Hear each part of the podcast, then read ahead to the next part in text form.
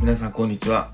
モンチミノルの行政書士塾を始めていきます。今回は今からの試験勉強をどうすればいいのかというお話をしたいと思います。まず確認なんですけれども今年の行政書士試験が公示日公示される日ですね。それが7月3日ということであとまあ10日ぐらいですね。なので、7月3日、必ず工事日に確認してください。それから試験日が11月12日ということになりますので、あと残り、残り5ヶ月弱ですね。その5ヶ月弱の間にどういった勉強をすればいいのかというお話をしたいと思います。まず、残り5ヶ月なんですけれども、今から行政書士試験の勉強を始めても、まあ、ゼロから始める場合はなかなか厳しいと思うんですけれども、今まで勉強されていた方で、まだ成果が出ていない、まだ合格点に届いていないという方は、十分間に合いますので、まずはそこは安心してください。では、今からどういう勉強をするのか、何をすればいいのかというのをお話しします。あくまで一般論なんですけどもね、私の主観が入った一般論なんで、100%これが正しいとは限りません。一応の参考として聞いて、あとは自分の状態に合わせて勉強していただくのがいいかと思います。で、何の勉強するかといえば、当然民法と行政法になるわけですね。なぜかというと、得点の比率が多いからですね。300点満点中の民法は25%を占めると。で、行政法に至っては、300点満点中の37%を占めるということで、合計すると52%ということで、これだけでですね、まあ仮に全問正解できればですね、180点、まあ合格することができると。あとは一般知識ですね。そこの足切りさえクリアすれば合格することができるというぐらい、民法と行政法が非常に大きな割合を占めているということですね。まあこれも一応しっかり確認しておいてください。大体どれぐらいの比率を占めているのかというのは頭に入れておくのは大事だと思います。で、次、民法ですね、まず。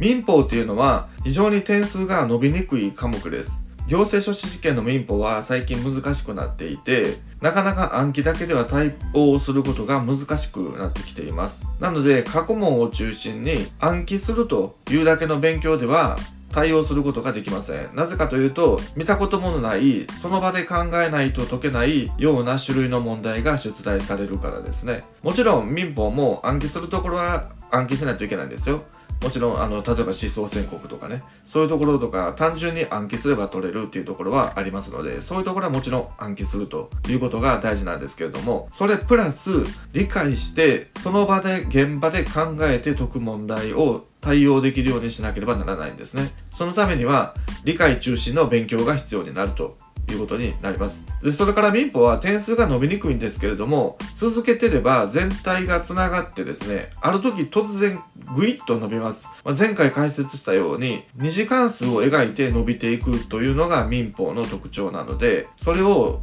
頭に入れて、最後まで諦めない。途中で急激に伸びるんだと。それがいつ来るか遅いか早いかの違いであって、それが試験前に来れば十分間に合うし合格することができるというふうに覚えておいておけば、途中で諦めたりしなくてもいいのかなというふうに思います。で、行政法は反対にですね、非常に伸びやすい科目です。というのは、暗記すればいいわけなんですね。暗記すれば、それなりに点数を取れる科目の一つなんですね。だから、勉強して暗記していけばいくほど、一次関数的にコツコツコツコツ点数が上がっていくと、成果が目に見えやすい科目なんですね。なので、比較的勉強のやりがいがあって、継続しやすい科目であるということで、これは暗記中心の勉強で大丈夫です。行政法に関しては、もちろん理解すればいいんですけれども、理解はそんなにできてなかったとしても、暗記だけである程度対応できて点数も取れる科目だというふうに覚えておいてください。これからの勉強ですね。何をするべきか。今ならまだ民法です。まだ5ヶ月弱ありますので、あと2ヶ月ぐらいは民法に時間を使えると思います。なので、テキストをしっかり読み込んで、覚えるべきところは覚えて、もっと大事なことは、しっかり理解しながら覚える。理解中心の勉強をしてください。なので、勉強の中心はテキストの読み込みということになると思います。それから過去問も理解して解くと。覚えて解くんじゃないんですね。まあ、もちろん、だからさっきも何回も繰り返しますけど、覚えなければいけないところは覚えなければいけないですよ。単純知識が出るようなところは覚えなければいけない。でも、理解して解くっていうことが非常に大事なんですね。で、まあ足別でも過去問でも何でもいいんですけれども、要は足別であれ、体型別の年度別の過去問であれ、理解しながら一つずつの足を確実に解いていくということが大事です。論理構成しながらですね、できれば。なので、その民法の効果的な勉強になる過去問の使い方、そういうのは次回ぐらいに解説していきたいと思いますので、そちらの方も参考にしてください。とにかく民法は理解中心です。覚える単純知識のところは覚えなければならないんですけれども、それ以外のところは理解を中心に勉強してください。で、まだ5ヶ月ありますので、あと2ヶ月ぐらいは民法にしっかり時間をかけて勉強すると。先ほども言ったように伸びにくい科目ですので、しっかり2ヶ月かけて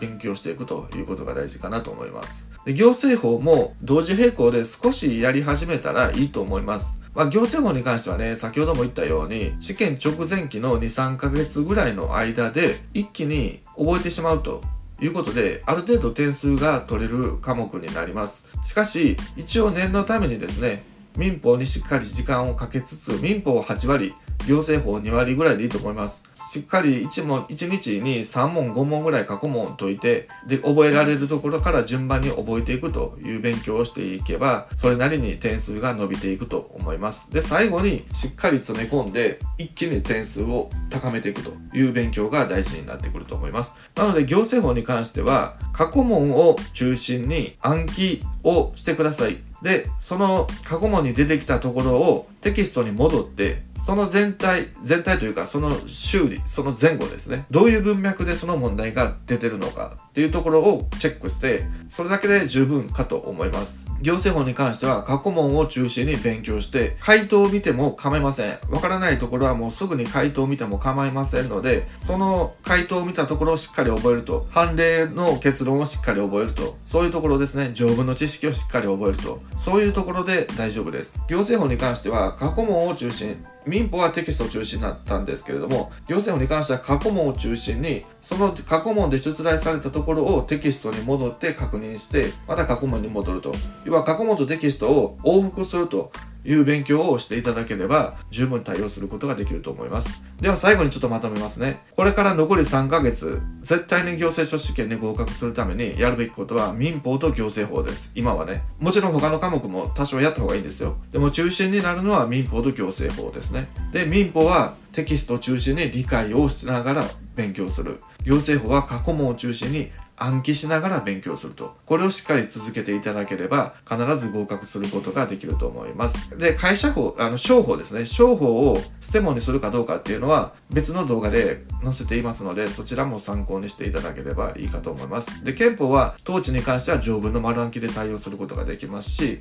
人権の部分に関しては点数取りにくいんですけれども、まあ、判例とかですね、その辺を中心に勉強していただければいいのかなというふうに思います。まあ、また他の科目についてはですね、別の動画で解説したいと思います。ということで、今回の話が少しでも役に立ったと思われる方は、ぜひ高評価を押していただいて、チャンネル登録もしていただきますようによろしくお願いいたします。ということで、今回は以上です。